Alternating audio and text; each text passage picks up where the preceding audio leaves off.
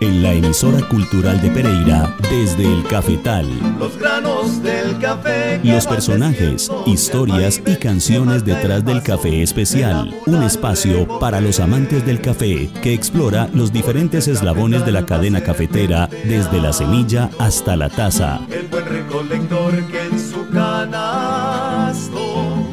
recoge las semillas. Desde el cafetal, para compartir y disfrutar historias de la cultura cafetera. Producción Andrea Murillo Bernal. Espera el grano rojo y marrón, todo el proceso y selección, secándose al rayo del sol.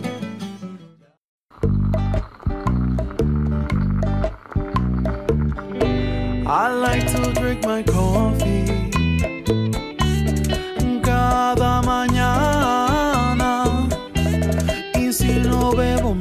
cafecito no voy a despertar. I like to drink my coffee cada mañana y si no bebo mi cafecito no voy a despertar. Mi favorito es el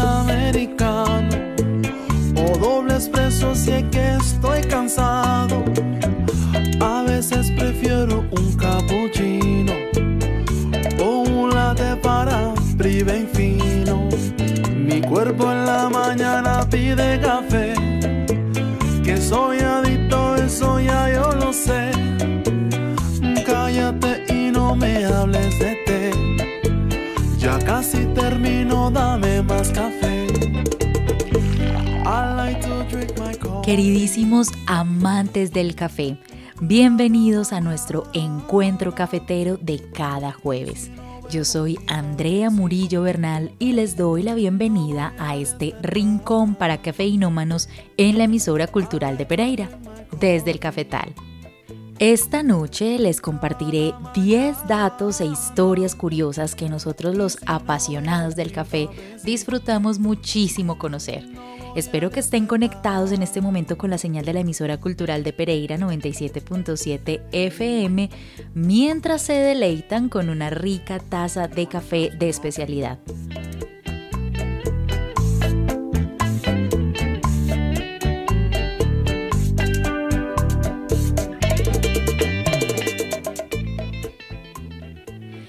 Empecemos entonces nuestro recorrido cafetero curioso de esta noche.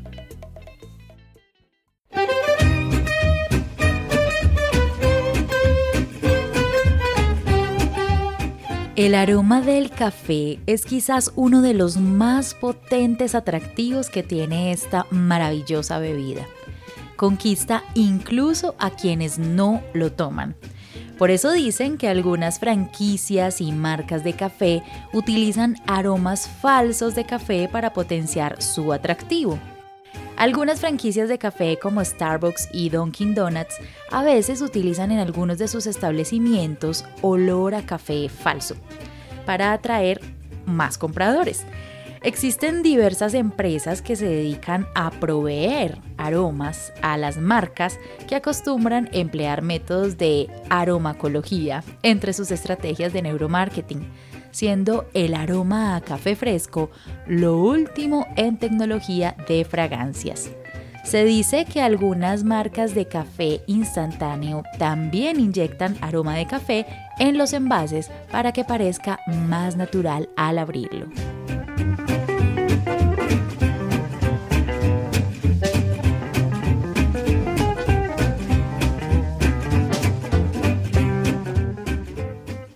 Esto es lo que se conoce como la historia lingüística de la palabra café. La palabra café proviene originariamente del árabe kawat albun o vino del grano. Esto pasó a ser kawa, que se transformó en café en Turquía y al final se convirtió en café en holandés y café en italiano. El café adquirió mucha importancia en Turquía, donde la palabra kawati, desayuno, se traduce literalmente por antes del café. Y el término kaverengi, marrón, también deriva de café o sea, café. En este punto vale la pena recordar que los europeos, al probar esta maravillosa bebida, no dudaron en llamarla vino árabe.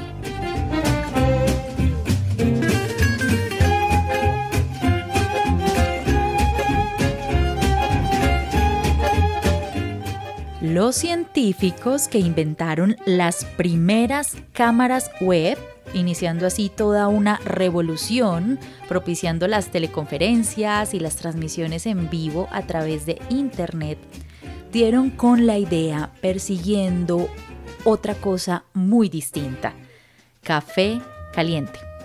Y es que para el equipo de fanáticos de la tecnología que trabajaban en aquel entonces en la Universidad de Cambridge, la cafetera era imprescindible. El problema era que solía acabarse el café y acabaron cansados de dar paseos hasta ella en balde. Fue así como Quentin Stafford Fraser y Paul Jardsky crearon la primera webcam para poder vigilar el nivel de café que quedaba en la cafetera, conocida como la Trojan Room Coffee Pot. Y así no tener que dar viajes sin éxito para comprobar si el café se había terminado. El invento fue creado en el año de 1991. La cámara mostraba una imagen de 129 por 129 píxeles en blanco y negro de una cafetera situada junto al antiguo laboratorio de ordenadores de la Universidad de Cambridge. La tasa de refresco era de tan solo un fotograma por segundo, pero eso era más que suficiente para saber si valía la pena levantarse a la cafetera o no.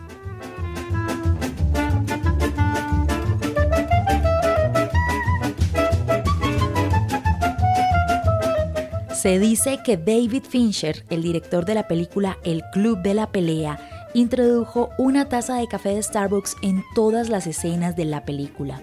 Aparentemente Starbucks estuvo de acuerdo con la utilización de su marca y solo se negó a que Fincher usara su nombre en una escena en la que una bola gigante destruye una cafetería.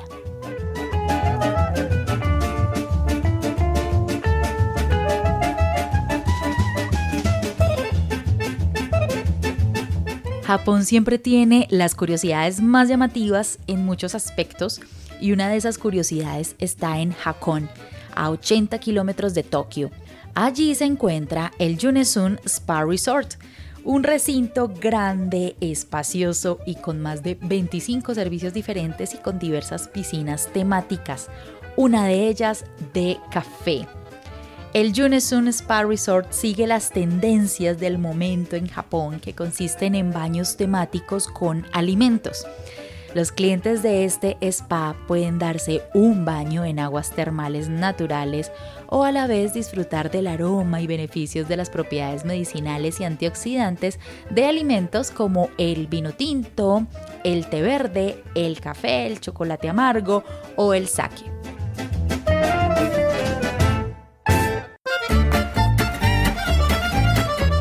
La piscina de café mezcla este producto con agua termal.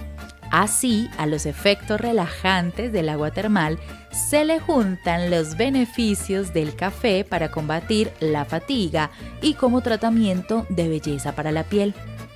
Además, los responsables del spa señalan que el aroma del café ayuda mucho a animar los sentidos.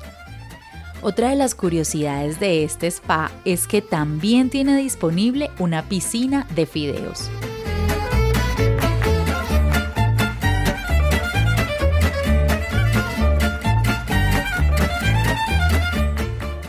La versión más remota del café instantáneo nació nada menos que en 1771 en Gran Bretaña.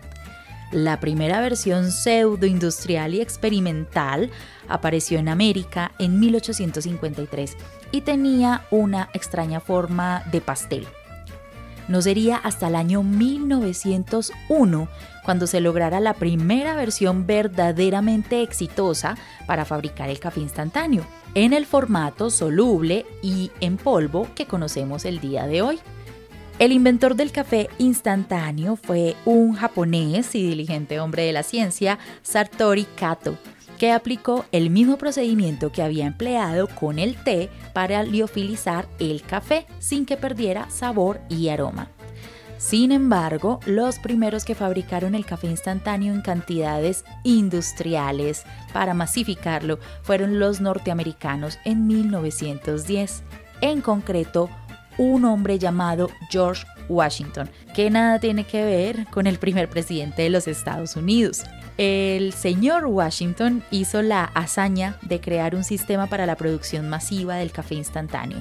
Sin embargo, sufrió la decepción de ver cómo su producto era rechazado por un público al que no le agradaba su sabor. Fue Nestlé finalmente en 1938 quien dio con un sistema de deshidratación del café que no alterara el sabor del café habitual. Gracias a Nestlé, los soldados estadounidenses pudieron tomar café en sus puestos de combate durante la Segunda Guerra Mundial. El cambio más importante desde entonces ha sido la adaptación industrial del proceso de liofilización que se produjo en los años 60 del siglo XX.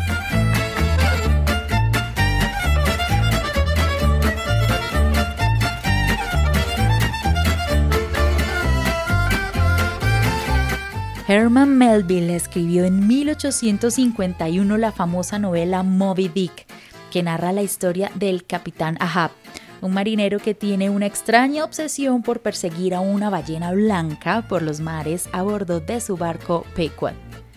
El capítulo 26 empieza con la siguiente frase.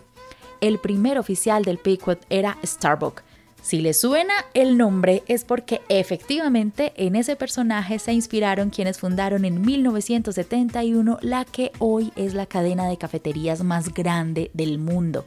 Starbucks, que hoy tiene más de 32.000 tiendas alrededor del mundo, tiene sus orígenes en el mar, lo cual se refleja en su nombre y en su logo. Los profesores Jerry Baldwin y Seb Siegel de inglés e historia respectivamente, y el escritor Gordon Bowker, que eran amigos en la Universidad de San Francisco, decidieron asociarse para abrir un negocio en el que venderían granos tostados de café de alta calidad y especias. Cuando buscaron el nombre ideal, pensaron en algo que hiciera referencia a las tradiciones marineras de los primeros comerciantes de café y además a la imagen de los mares, por lo que el nombre de ese personaje de Moby Dick resultó ideal. De ahí nació la marca Starbucks. La primera tienda la abrieron en Pike Place Market a unos metros del muelle de Seattle, que es famoso por sus puestos de pescado fresco y el ambiente que generan en él los pescadores y comerciantes de esa zona del noreste del Pacífico. Por eso la relación con el mar también debía inmortalizarse en su imagen. Así que sus creadores se dieron a la tarea de buscar alguna referencia en varios libros antiguos sobre historias marinas.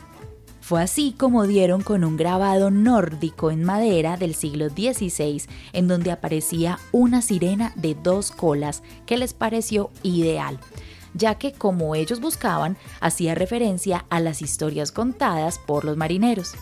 Hay quienes dicen que esa sirena es Melusina, la protagonista de una historia medieval, que era una mujer que se casó con un hombre a quien le pidió que no la viera cuando se bañaba, hasta que él un día descubrió que era una sirena de dos colas. Al ser descubierta, se enojó tanto que se convirtió en un dragón y se fue para siempre. Así que el origen de esta marca de café tan famosa en el mundo está ligada con el mar y sus historias.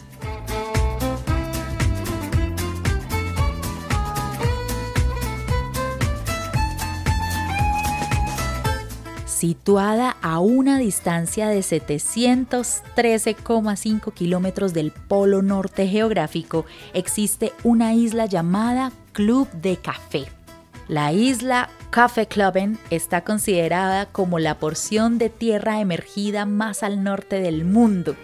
A partir de ahí, hacia el norte, ya no existen masas de tierra, tan solo algunos bancos de arena que no son permanentes y mucho hielo. Ubicada en el extremo norte de Groenlandia, unos 37 kilómetros al este del Cabo Morris Jesup, antiguamente considerado el punto más al norte, mide apenas 700 metros de largo por 300 en su parte más ancha. La isla Club del Café fue descubierta por el explorador estadounidense Robert Peary en 1900 y en 1921 el danés Locke le dio su actual nombre en honor al Club de Café de Geógrafos que se reunían en el Café del Museo Geológico de Copenhague. La isla fue visitada por primera vez el 6 de julio de 1960, cuando un equipo científico de las Fuerzas Aéreas de los Estados Unidos aterrizó dos helicópteros en la isla. En 1969, un equipo canadiense realizó mediciones que demostraron que la isla es el punto más al norte del planeta. Café Cluben posee vegetación e incluso flores, de modo que durante el corto verano ártico allí se puede encontrar la flor más nórdica de toda la Tierra, la Saxifraga oppositifolia.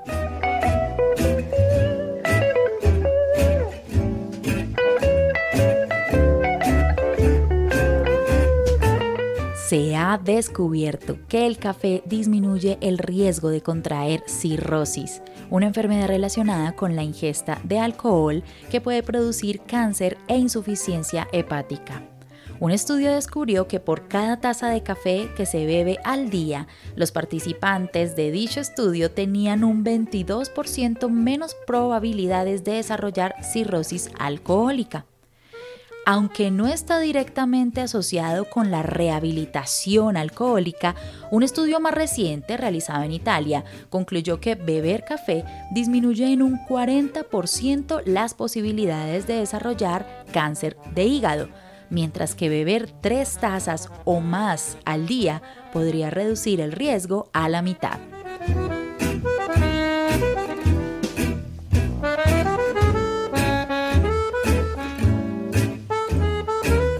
En la Meca, en 1511, el emir Kair Bey observó a un grupo de hombres bebiendo café.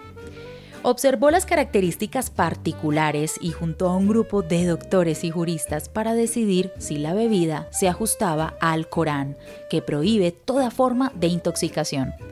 El entusiasmo por el café era tal que una ley turca de la época sobre el divorcio precisaba que una mujer podría divorciarse de su esposo si éste no llegaba a proporcionarle una dosis diaria de café.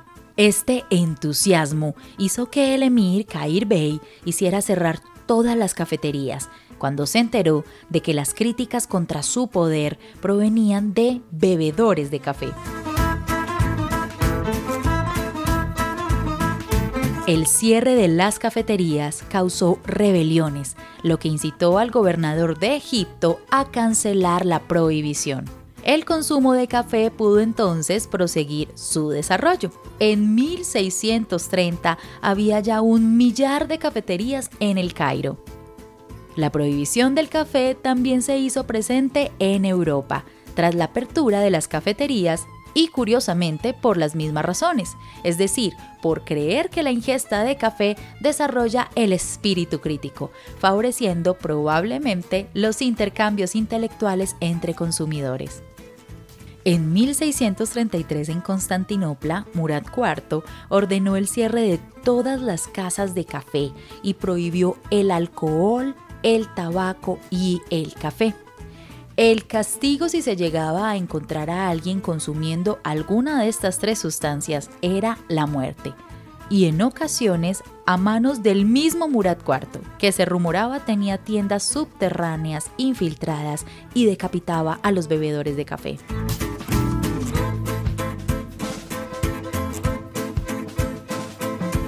La prohibición al consumo de café más feroz tuvo lugar en Rusia en el siglo XIX Tal llegó a ser la obsesión de los zares rusos contra el café que incluso se permitieron los más terribles abusos. En el caso de ver a alguien tomando café, le torturaban y hasta mutilaban. Y en caso de ser un consumidor asiduo o ser distribuidor ilegal, se podía llegar a ser condenado a muerte.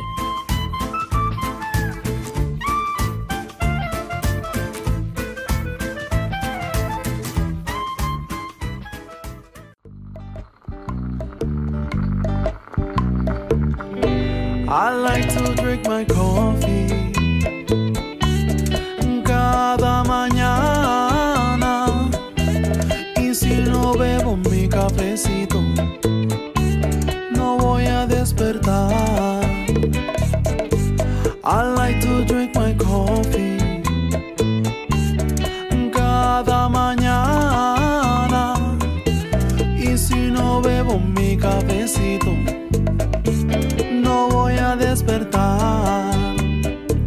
Mi favorito es el americano o doble expreso si es que estoy cansado. A veces prefiero un cappuccino o un latte para prive fino.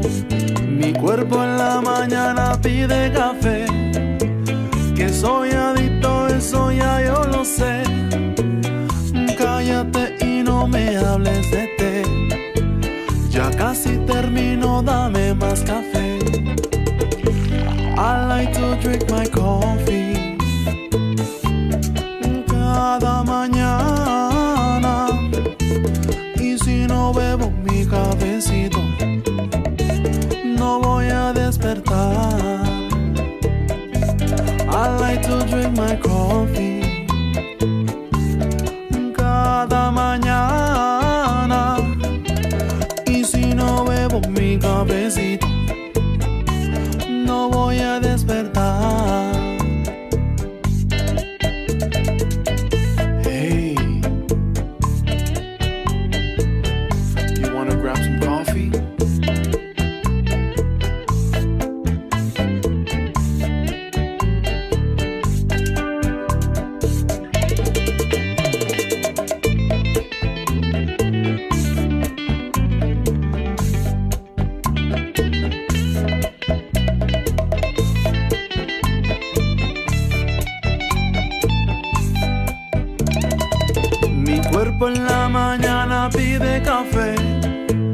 Que soy adicto, eso ya yo lo sé.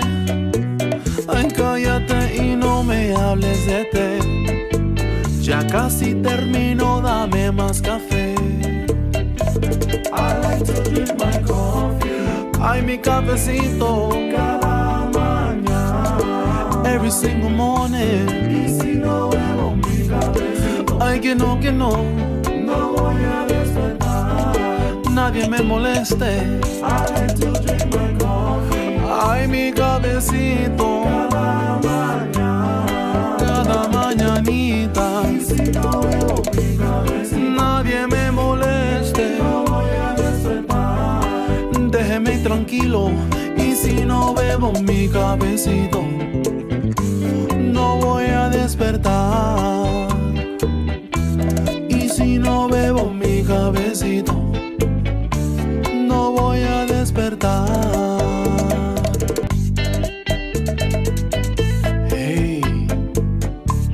Queridos amigos amantes del café, hasta aquí nuestro encuentro de esta noche. Espero que hayan disfrutado estos datos curiosos del mundo cafetero. Nos encontramos la próxima semana para seguir disfrutando las historias y personajes de la cultura cafetera. En la dirección general de la emisora cultural de Pereira, Diana Vega Baltán. Producción técnica de Andrés Alzate Restrepo. Libretos y locución quien les habla Andrea Murillo Bernal. Recuerden la invitación a comunicarse con la emisora y con el programa por la línea de WhatsApp 318-7900-700. Los espero el próximo jueves a las 7 de la noche desde el Cafetal.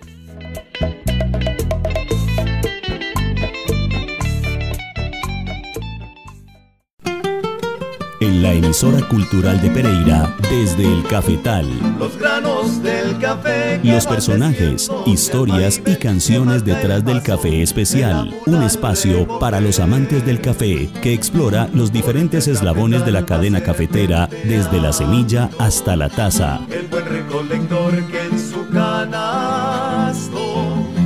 recoge las semillas. Desde el cafetal, para compartir y disfrutar para historias de la cultura cafetera. Producción. Andrea Murillo Bernal. Le espera el grano rojos y marrón todo el proceso y selección, secándose al rayo del sol.